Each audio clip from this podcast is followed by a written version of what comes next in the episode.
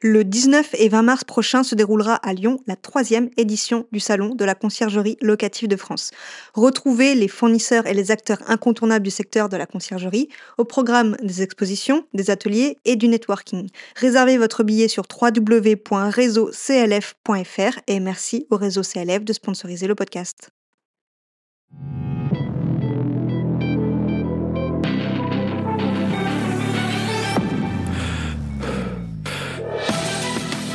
Bienvenue sur la Conciergerie, le podcast qui s'adresse aux créateurs de conciergerie qui veulent vivre pleinement de leur activité sans sacrifier leur temps. Je suis votre hôte Vanessa Guérin et chaque semaine, venez discuter management, organisation et évolution avec une créatrice de conciergerie comme vous. Bonne écoute Bonjour et bienvenue dans l'épisode numéro 4 du podcast La Conciergerie. Aujourd'hui, nous allons parler des différents statuts que vous pouvez choisir lorsque vous démarrez la création de votre conciergerie.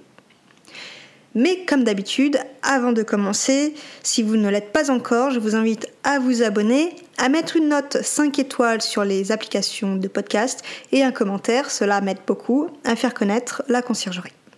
Il faut savoir que votre choix sur les différents statuts dont on va parler va porter sur la rémunération que vous avez choisi de vous verser. Commençons tout de suite avec le premier statut que vous pouvez choisir, c'est la micro-entreprise, qui est aussi appelée auto-entreprise. Les avantages de ce statut sont simples, comme la création, c'est-à-dire qu'elle est simple et rapide, et vous n'avez euh, rien à payer lors de la création.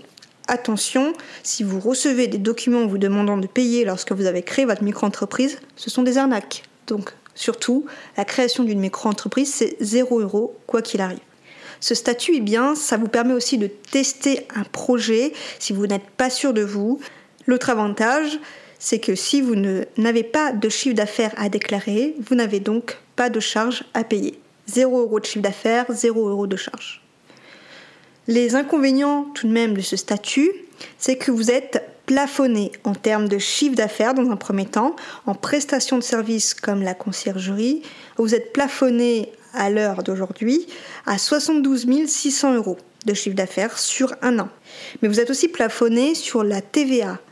Quand vous démarrez, vous êtes en franchise de TVA euh, à l'origine, de base. Vous pouvez évidemment changer si vous voulez déclarer la TVA, mais de base, vous êtes en franchise de TVA. Ça vous permet euh, de faire des factures sans TVA, mais il y a un seuil. Si vous dépassez 34 400 euros de chiffre d'affaires, vous devrez donc déclarer votre TVA. Et ce que je n'ai pas dit sur le plafond de chiffre d'affaires en prestation de service, c'est que si vous dépassez les 72 600 euros de chiffre d'affaires, vous êtes automatiquement requalifié en entreprise individuelle. C'est donc le statut qu'on verra ensuite. Le dernier inconvénient de la micro-entreprise, c'est que vous déclarez du chiffre d'affaires et non du bénéfice.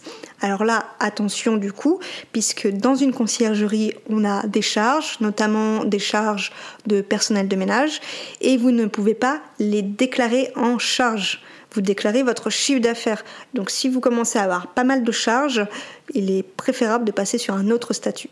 Personnellement, j'ai démarré en créant une micro-entreprise. C'était plutôt simple et rapide à créer. Le statut numéro 2, c'est donc l'entreprise individuelle.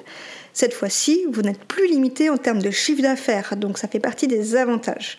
Le deuxième avantage, c'est que vous êtes taxé sur le bénéfice et plus sur le chiffre d'affaires, et là, vous pouvez donc déduire vos charges.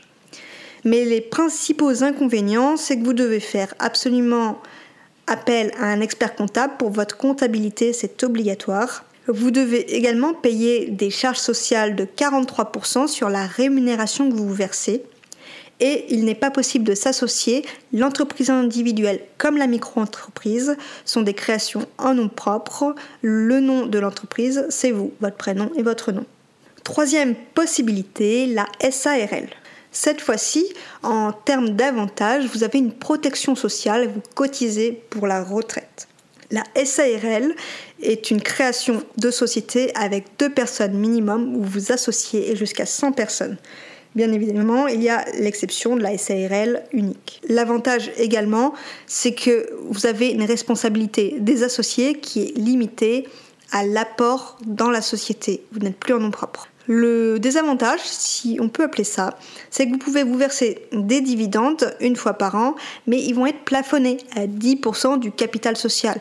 Donc si vous avez euh, mis 1000 euros de capital social à la création de la société, vous serez plafonné à 100 euros de dividendes. Donc peut-être que là, ce n'est pas avantageux. Vos charges sociales sur votre rémunération, tout comme l'entreprise individuelle, sera de 43%. À savoir que vous avez un régime social qui est souvent moins protecteur plus faible en tout cas que celle des salariés ou des assimilés salariés. La dernière possibilité, c'est la SAS ou la SASU. C'est donc euh, la même chose, SAS et SASU, sauf que le U de SAS, c'est unipersonnel où vous ne vous associez pas.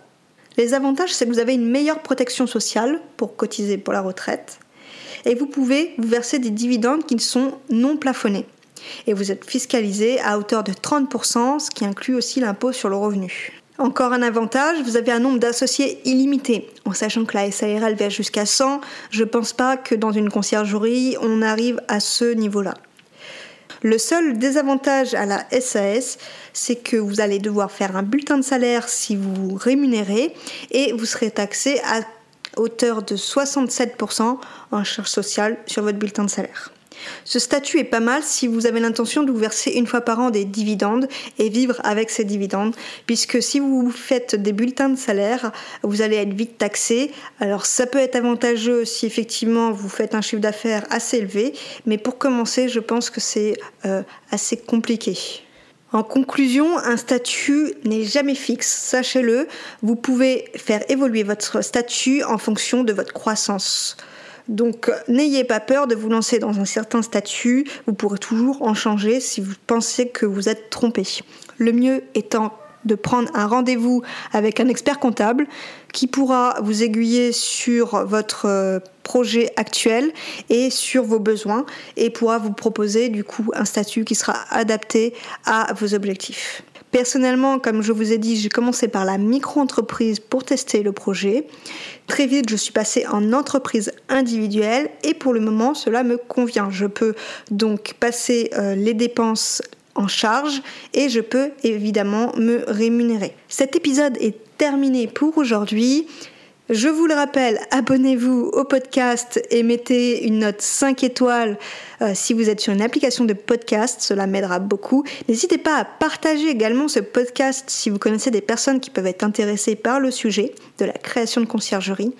Et dans tous les cas, euh, vous pouvez m'écrire sur l'Instagram La Conciergerie Podcast si vous souhaitez que je parle d'un sujet en particulier ou me le mettre en commentaire dans l'application de podcast.